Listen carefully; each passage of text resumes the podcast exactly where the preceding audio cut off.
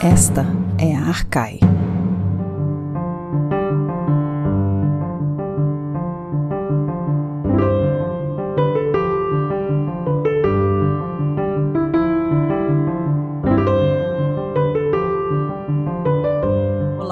Ouvintes, bem-vindas e bem-vindos a mais um episódio do podcast Arcai. A personagem de hoje é o filósofo pré-socrático Parmênides. E para falar sobre ele, temos o prazer de receber Bruno Conte, professor de filosofia da Pontifícia Universidade Católica de São Paulo e atualmente pós-doutorando em filosofia antiga na Universidade de São Paulo. Eu sou Beatriz de Pauli e junto comigo para esta entrevista está Flávia Amaral, a de Belos Sorrisos, e na produção, Lorena Ferreira. Bruno, seja muitíssimo bem-vindo ao podcast Arcai. Bia, Flávia, obrigado pelo convite. Lorena, é um prazer falar aqui com vocês sobre esse personagem tão curioso como é Parmênides. Bem-vindo, Bruno. Mas antes de conversarmos sobre Parmênides, vamos conversar um pouquinho sobre você. É, a essa altura do campeonato, você já deve saber que nós aqui do podcast somos um pouquinho é, bisbilhoteiros.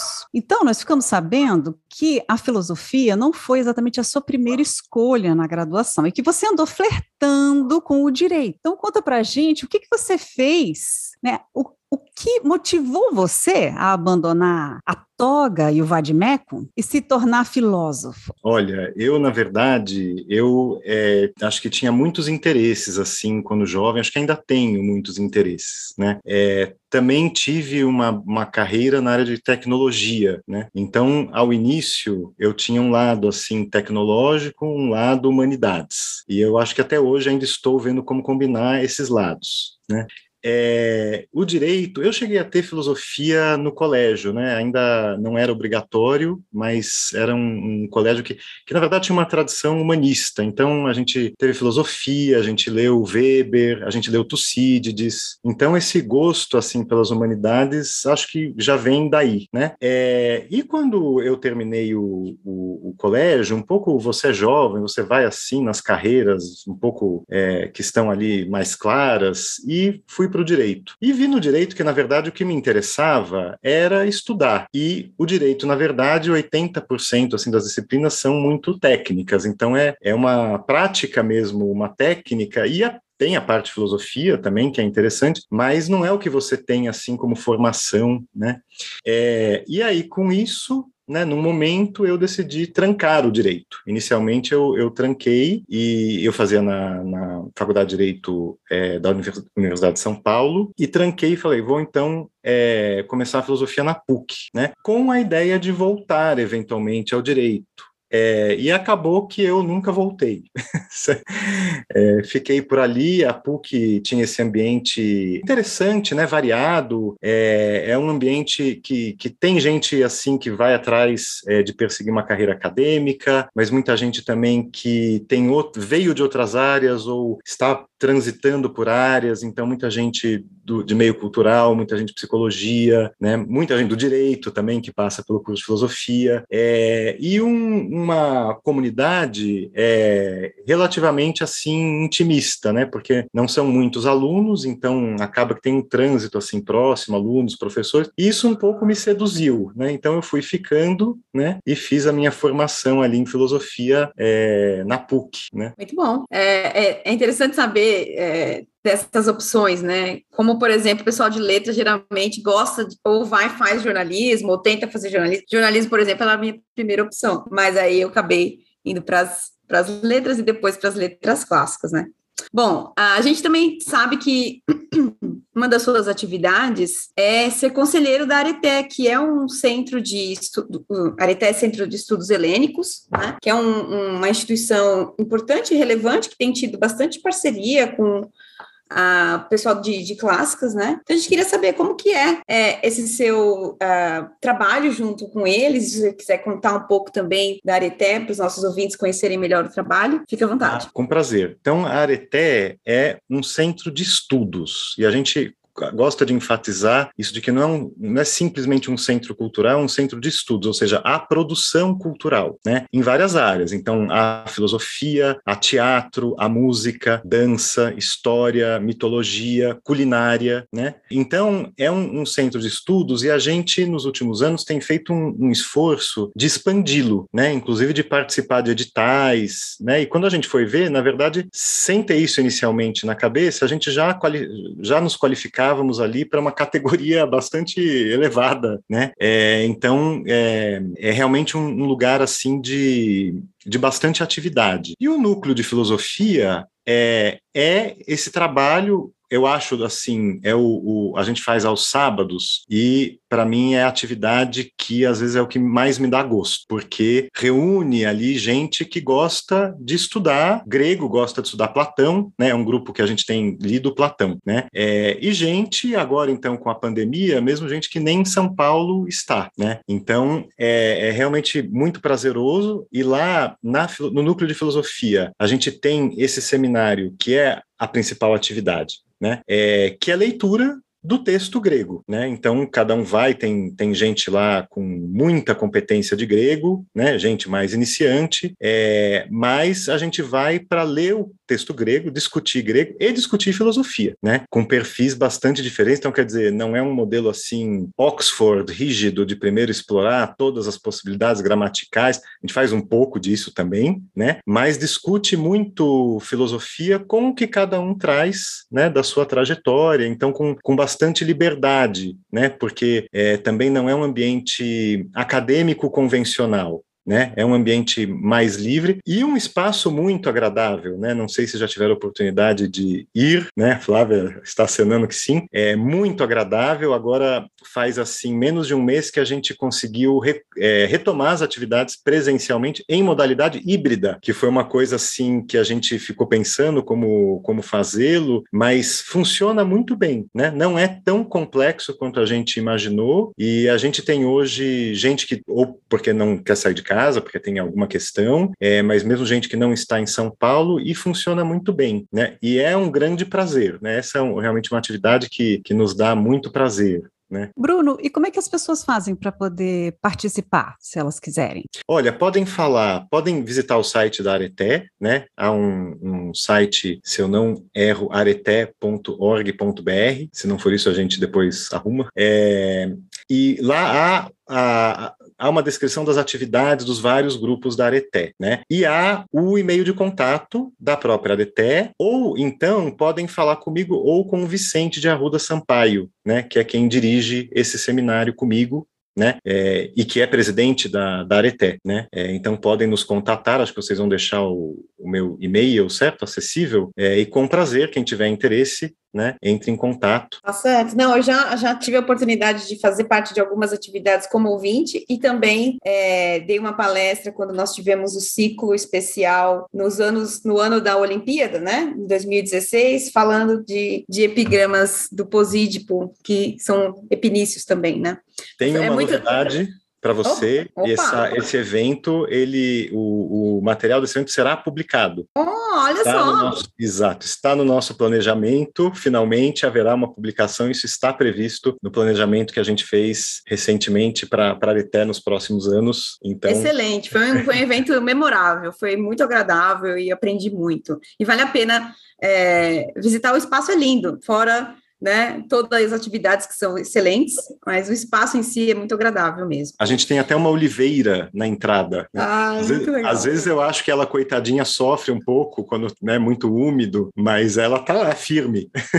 Tá firme, é isso aí. Bruno, então só para a gente então encerrar esse primeiro bloco sobre você, é, mais uma pergunta sobre outras atividades que você faz relacionadas, claro, à filosofia, mas agora no âmbito da, de publicações. A gente sabe que você é o editor-chefe da revista Hipnos, e sempre que a gente é, entrevista alguém que faz esse tipo de trabalho, a gente gosta de saber como que é a revista, qual é o foco da revista e como que você vê essa, essa atividade dentro né, da sua trajetória.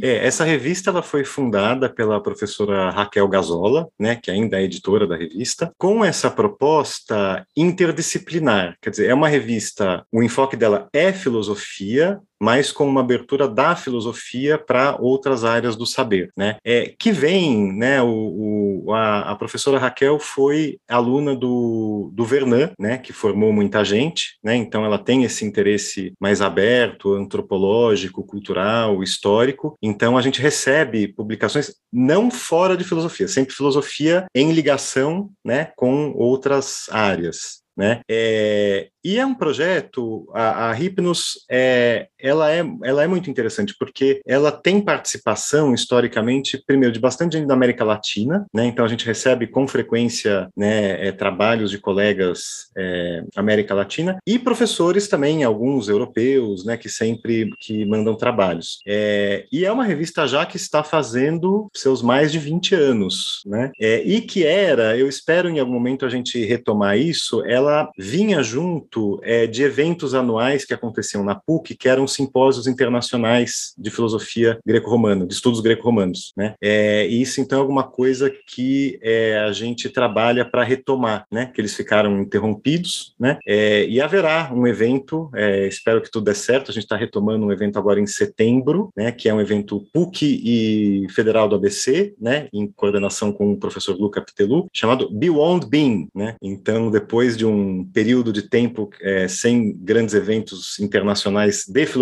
antiga na PUC, né? Teremos agora em setembro, acho que vai dar tudo certo, né? É, e haverá convidados, professores convidados e, e mais de 10 pesquisadores, de, sobretudo europeus, mas alguns assim até da Ásia, a um da, da Ásia, é, que virão, que enviaram trabalhos e virão por financiar com financiamento próprio. Então, acho que vai ser bastante interessante quem estiver em São Paulo aí por setembro, né, venha nos visitar. Né? Com certeza, Bruno, vai ser muito interessante. Muito bom. Vamos fazer agora um breve intervalo e voltamos então é, para falar sobre Parmênides.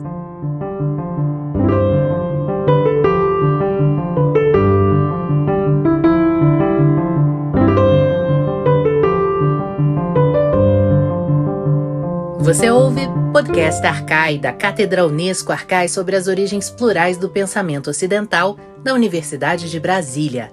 Assine nosso conteúdo no lugar em que costuma ouvir seus podcasts. Fique por dentro de tudo que rola na cátedra em arcai.nb.br e nas redes sociais arroba arcaionb. E lembre-se, Arcai é com CH. Estamos de volta com o nosso convidado, o professor Bruno Conte, para falarmos sobre Parmênides. Bruno, de forma assim resumida. Quem foi Parmênides? O que se sabe sobre ele? É fácil resumir porque o que a gente sabe sobre ele é bastante pouco, né? É, temos assim uma data mais ou menos é, em que é, é, possível situar o seu nascimento, que é provavelmente próximo da fundação de Eleia, né? É, que os historiadores localizam ali próximo de 545 a.C., né? É, curiosamente, há uma ambiguidade com relação a essa data, porque o Platão, vocês sabem, no diálogo chamado Parmênides, inventa uma grande história desse encontro de Parmênides com Zenão e Sócrates e um jovem Aristóteles, certo? É, que é, o Borges diria, né, um encontro impossível, né? E, e isso, na verdade, já reproduz uma suspeita que vem desde a antiguidade, que isso é uma história completamente inventada, né? É, e que, no entanto, essa data ela acaba sendo filosoficamente é importante de definir, porque há, todo mundo é, sabe, né, lê nos manuais, ainda lê aquela polêmica Plat é, Parmênides contra Heráclito, certo? Só que, se a gente despreza essa notícia do Platão, que situaria o nascimento dele uns 30 anos depois, certamente um não conheceu o outro. Então, provavelmente eram contemporâneos, não há nenhuma notícia de que um teria tido conhecimento da obra do outro, né? Essa é também mais uma invenção de Platão, né? Essa polêmica do, do imobilismo, né? Dos imobilistas versus mobilistas, é uma invenção ali, a gente sabe, do Teeteto, né? E que, no entanto, em alguns manuais de filosofia ainda aparece, né? Essa esse esquema, certo? Além disso, o que, que a gente sabe? Há também, é importante mencionar, essa. A gente sabe que o, o nome do pai de Parmênides era Pires, e isso permitiu é, identificar uma descoberta arqueológica de um pedestal é, com a inscrição, né, Parmênides, filho de Pires, médico filósofo. Então, muito provavelmente, essa, esse pedestal diz mesmo do nosso Parmênides, né? E nada impede que ele tenha sido fundador de uma escola de medicina. Ele era, aliás, de uma família, isso se sabe também, a notícia, uma família muito influente. Ele mesmo foi legislador, né? Se diz que ele escreveu as leis de Eleia e parece que foi bom legislador, porque a notícia é que gerações seguintes juraram obediência àquelas leis que haviam sido escritas por ele, né? Com respeito a essa outra carreira dele, temos pouca informação do, do Parmênides é, médico, mas dependendo de como você entende a obra dele, faz algum sentido, porque parece que ele faz uma grande compilação de saberes inclusive médicos, né? Alguns vão levar isso um pouco mais longe e vão julgar que Parmênides poderia ter sido o líder também de uma seita religiosa, médica, filosófica. Aí é talvez ir um pouco longe, né? Mas é, isso foi defendido, né, por, por um autor um erudito, né, é, que é o Peter Kingsley, que escreveu esse esse livro The Dark Places of Wisdom, que mesmo eu não acreditando no que ele diz, ele escreve muito bem, parece um romance policial, mas é talvez ir muito longe, né? É, então, provavelmente o que a gente sabe do Parmênides, dá para ir até aí, né? Seu trabalho como legislador, como filósofo, a gente conhece a obra. Sabemos que ele foi amigo de um pitagórico chamado Amínias, o que não quer dizer que ele mesmo tenha sido pitagórico, né? E o resto, mais uma vez, é invenção de Platão, porque a outra invenção conhecida é aquela que coloca o Parmênides discípulo de Xenófanes, sendo que Xenófanes é ali de Colofão, não tem nada a ver com Eleia, né? Nunca passou por Eleia, mas Platão, que frequentemente faz isso, né? Agrupa os personagens em bloco em razão de teses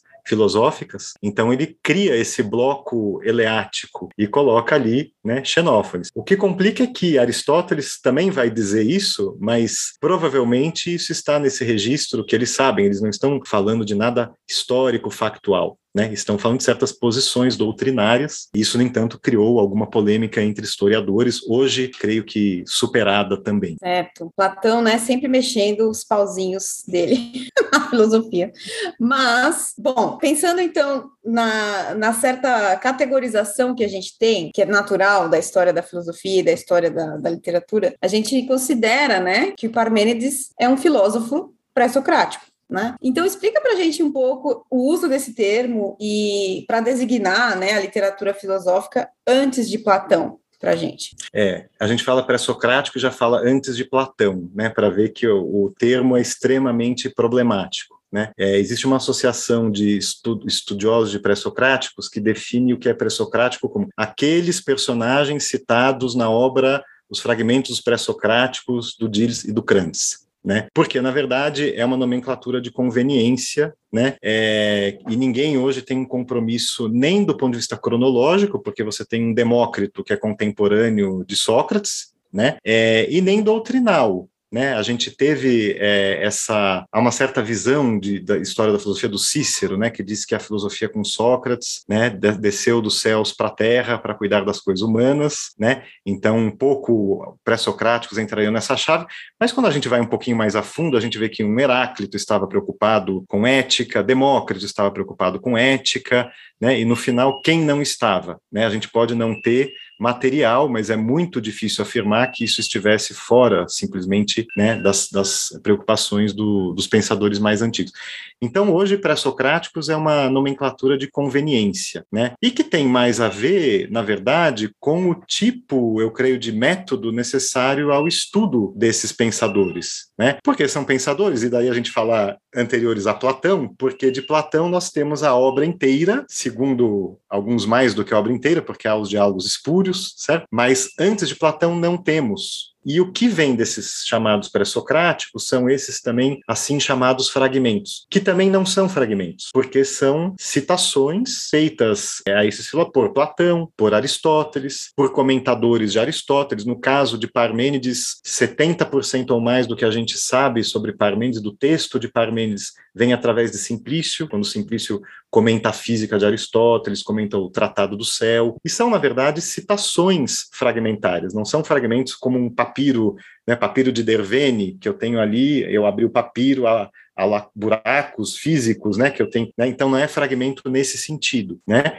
E o trabalho é justamente dar sentido a esses fragmentos. Quando eu estava na graduação, um professor uma vez disse assim, eu não entendo, um professor que não era de antiga, ele falou, eu não entendo como é que as pessoas estudam pré-socráticos, porque não há texto. Na verdade, o problema é que há muito texto, porque temos, na verdade, toda a tradição que recolhe é, as notícias e as citações. Tanto é que hoje, depois desse trabalho monumental dos filólogos do século XVIII, XIX, de publicar todo, todo esse material dos comentadores de Aristóteles, um trabalho enorme, do Usener, do Diels, principalmente, que são os mais conhecidos, mas de outros também. Nós, então, durante o século XX, a característica foi muito assim: temos aqui essas pedras preciosas, que são essas citações que conseguimos extrair. Vamos agora entender os filósofos por eles mesmos, porque esses comentadores aí tem cada um tem os seus projetos filosóficos, eles querem puxar a sardinha para o seu lado, ou então não entendem direito. Vamos ler o texto e construir a nossa interpretação. Hoje, isso em parte se esgotou. Né? Hoje já há um interesse também em aprender como chegam esse, como chega o pensamento de cada um desses personagens em certas tradições, inclusive em textos que não foram recolhidos é, na edição de Ilskrans, dos fragmentos de pré-socráticos. É o trabalho recente agora, de 2016, do Lax e do Most, que trazem textos em hebraico,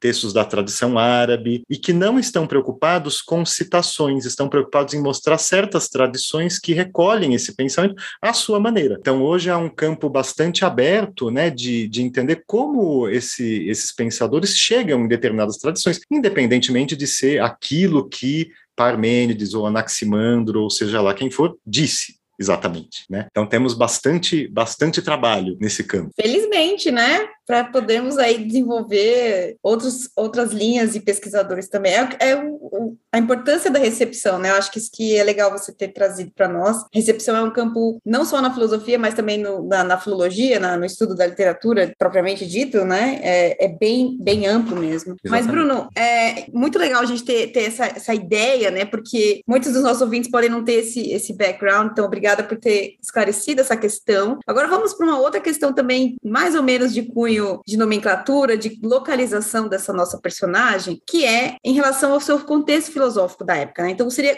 a nossa pergunta seria qual a relação, então, de Parmênides com esses contextos filosóficos da época, em particular em respeito às ciências nascentes, cosmologia, astronomia, matemática, esses outros saberes, né? Por que que então a gente ouve dizer que há uma dificuldade de se saber se ele era ou não cosmólogo? Bom, o, o Parmênides ele ele é essa figura peculiar porque bom, a, além disso tudo, ele ainda escreve em versos, né? Então, um, uma dificuldade é entender por que ele faz. E provavelmente isso é uma estratégia de comunicação, né? É uma estratégia de comunicação e se a gente olha com cuidado, ele traz ali uma pluralidade de traduções, inclusive de idiomas né, diversos. Né? É, no entanto, e alguns leem isso de maneira orgânica, né? Então, por exemplo, o Kingsley que eu mencionei, ele acha que aquela narrativa de uma viagem nos carros que encontra ali a deusa seria uma catábase, né? Uma revelação de Perséfone e tal. No entanto, provavelmente aquilo é uma, é uma estratégia que permite a Parmênides dialogar com a tradição, sem necessariamente estar numa relação meramente orgânica com ela. Né? É, depois a gente pode falar um pouquinho mais sobre isso, se quiserem, tem, a gente pode até mencionar alguns detalhes, porque ele, ele, ele usa os meios expressivos, mas com uma certa consciência do descolamento.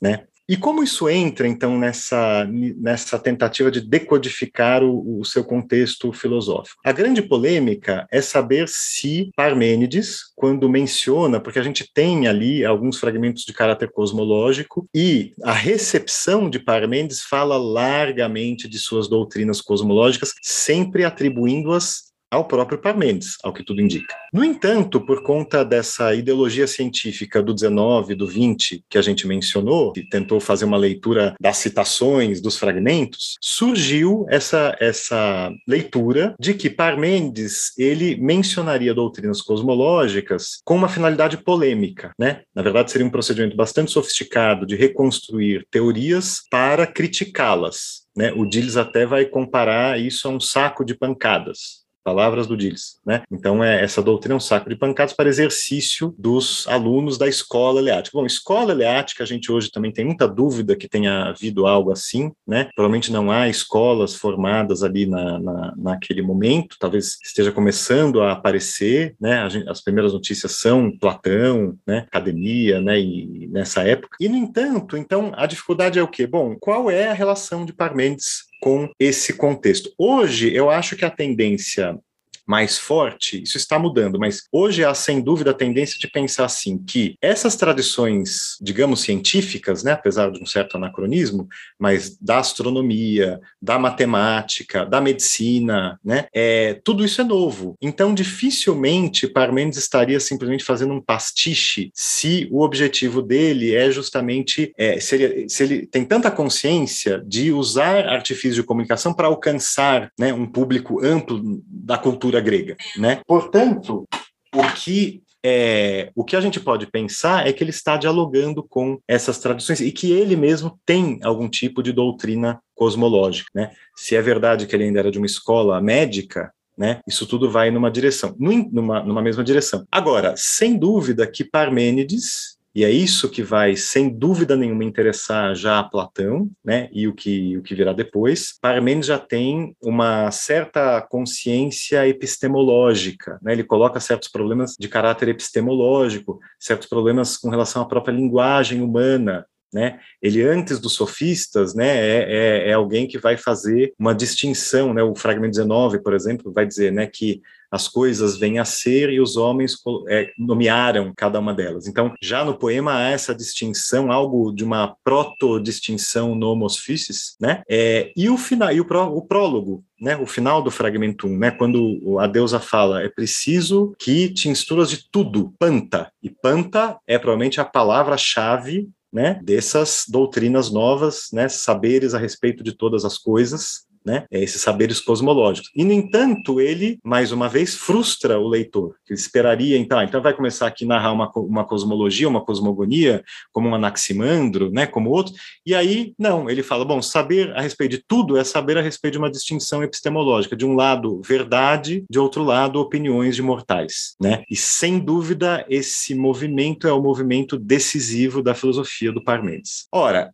é claro que aquele argumento dele sobre o ser, que começa ali no fragmento 2, que depois se desdobra né, no, no fragmento 8, isso interessou muito né, aos filósofos, a Platão, né, Aristóteles, e depois para as nossas concepções, nossas discussões de metafísica ou de ontologia. Né? A pergunta é: esse argumento ele é contraditório com uma cosmologia, né? Ou ele teria uma função de é, estabelecer um ponto de vista crítico para pensar o que, que é conhecimento, qual que é o objeto do conhecimento, né? E para pensar de maneira diferente, mas não necessariamente rejeitando toda essa pluralidade de saberes que parecem ali é, catalogadas no poema, né? A gente poderia falar talvez de catálogo de saberes, mas já com um elemento novo epistemológico, né? Então provavelmente é, a gente tem notícias, né? Por exemplo, o Frasto é, tem uma notícia que diz, né, que é, o morto tem sensação sensação do frio, né? Você fala, mas que coisa esquisita, né? Bom, na verdade, é, bom, um dos firsts do Parmênides é provavelmente uma teoria da percepção, porque Teofrasto cita em primeiro, certo? E essa teoria aparentemente é assim: o quente conhece o quente, o frio conhece o frio. Então ele deve ter uma teoria para dizer da maneira como nós percebemos o mundo e por que percebemos o mundo de uma certa maneira, nós nos equivocamos. Nós chamamos certas coisas, né? Dizemos que elas são e dizemos depois que elas deixam de ser ou não são. Isso é falso. Porque para eu dizer que algo é, eu tenho que cumprir com aqueles requisitos que são mencionados no fragmento 8, né?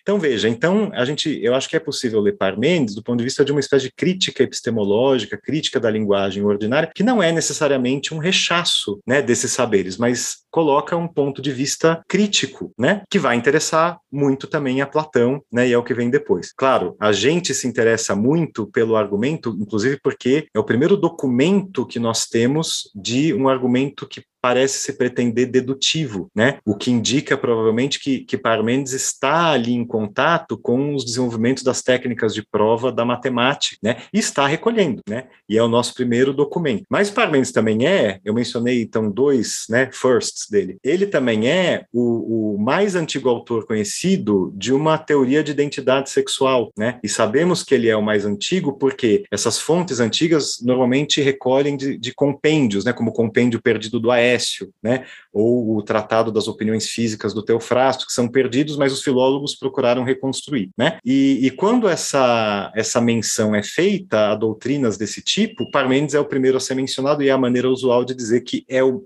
o primeiro que consta do compêndio. Então, a gente pode afirmar que Parmênides é, é, o autor da mais antiga é, teoria de identidade sexual de que nós temos notícia, né? Que é aquele fragmento em latim que fala das misturas de sementes, né? Aquilo, pelo comentário do Galeno, indica que é isso, que as misturas de sementes vão dar a identidade sexual, que é interessante, porque significa que pode haver uma combinação, não é só uma identidade sexual masculina ou feminina, mas pode haver uma mistura, né? Muito interessante, Bruno. Muito interessante mesmo. Incrível. Agora, você tá, a gente está falando de Parmênides, você está citando sempre, você está falando em poema, né? Você poderia falar um pouquinho para a gente sobre esse, esse estranhamento que existe pelo fato de Parmênides, que é considerado, por assim dizer, o avô da lógica, né, ter escrito na forma, no formato poema, ter escrito um poema épico? Exatamente. É, é, é, o primeiro é o primeiro documento de um argumento dedutivo, né, nesse autor que escreve na forma do épico, né? A forma do épico, é, na verdade, o insere no gênero. Bom, vocês de letras sabem disso muito melhor do que eu, né? É, e o gênero já traz alguma expectativa para o leitor. Né? Então, certamente, o leitor sabe que o que ele vai falar ali não é ordinário, não é trivial, sabe que aquilo diz, portanto, de alguma coisa essencial, né? e há um componente de verdade, né? há esse elemento didático, esse elemento de transmissão da verdade. Então, pelo mero fato de empregar a forma, né? Empédocles também fará isso, né? isso já situa a obra dentro de um certo horizonte de expectativas. Né? Portanto, Parmênides quer alcançar um público grego, né? Isso que é, é, muito interessante. E ele o faz não só pela forma, mas também pelos elementos expressivos do mito que ele utiliza. Então, o, o início ali, a, o carro, né? Essa viagem do carro conduzido por éguas que encontra certas filhas do sol, tal. É, bom, o carro é um símbolo homérico por excelência, um símbolo da aristocracia, né? É, depois temos menções aí ao portal, né, ao, ao, umbral de bronze, onde dia e noite se encontra claramente uma referência à teogonia hesiódica. Tal. No entanto, a gente poderia longamente falar sobre isso, mas para dizer muito brevemente, me parece que o que ele faz é predispor ao leitor a certas expectativas e frustrá-las. Por quê? Eu falar de Filhas do Sol, viagem assim, que tal, talvez seja celeste, talvez não seja, o texto é ambíguo, o texto tem uma construção sintática ambígua, a gente não sabe se vai para cima ou vai para baixo, mas se ele vai para cima, bom, parece o mito de Faetonte. O Faetonte, né, foi dirigiu o carro do pai e deu errado, né, porque o carro cai, Zeus vai fulminá-lo para ele não incendiar a terra, né? É, então, tá, e se não é, e se não é isso, é uma catábase ou é uma descrição de um protagonista aí que morreu, que está indo para o Hades, e muita coisa indica, né? No entanto, o que que acontece? A toda essa descrição now que parece que, se eu suponho que ele está indo para baixo, de repente ele fala: ah, ele chega ali no lugar que tem é, portas etéreas. Ora, o éter está no alto do céu, né? Depois a Deus ainda vai falar: não é destino funesto, né? Não é uma moira caqué que você chegue aqui. Bom, moira caqué é a fórmula do Homero para eufemística, né? Para dizer que alguém morreu, né? Então eu acho que há um uso consciente desses símbolos que, que ativam as referências tradicionais, que criam um certo interesse e que frustram essa expectativa, né? E claro que ele deve frustrar essa expectativa, porque ele, Parmênides, a mensagem que ele tem a passar é já de alguém que conhece essas doutrinas cosmológicas, é já alguém que pensa um universo com um modelo esférico. E a gente sabe que, que há isso porque há o fragmento que diz que a Lua gira em torno da Terra, né? Então ele tem um modelo geométrico da astronomia nascente e ele, portanto, vai criar essa ambiguidade e frustrar o seu ouvinte, porque a visão que ele tem do espaço já não é a do mito tradicional, né? E, bom, esse é um campo, assim, haveria muito a dizer como ele convoca várias tradições, eu acho que é um dos aspectos mais instigantes do poema que me fez ousar ali em campos de letras, né, como alguém que não é de letras, né, mas muito interessante, acho que desperta muita curiosidade, né? Com certeza, Bruno, com certeza. E teríamos é, assunto para muitos, muitas horas de podcast, mas infelizmente o nosso tempo acabou. Eu agradeço muitíssimo a sua participação, um papo muito gostoso, muito informativo. Tenho certeza que vai despertar um interesse de muita gente pelo Parmênides. E também é sempre bom conhecer um pouquinho das pessoas que vêm aqui conversar conosco no podcast. Agradeço muitíssimo a sua presença. Eu agradeço muito, é uma honra, Bia, Flávia, Lorena. É, foi um prazer falar com vocês e espero que isso produza interesse né, nas pessoas de conhecerem essa obra tão curiosa, um pouco enigmática e ao mesmo tempo que parece ter uma importância tão grande para a posteridade, já por Platão, às vezes sendo difícil difícil de entender exatamente o que Platão está tirando dali, né? Como aquilo chega, né? Mas esse é o nosso trabalho, né? Interpretar, certo? Com certeza. Obrigada, Bruno. Obrigado, gente.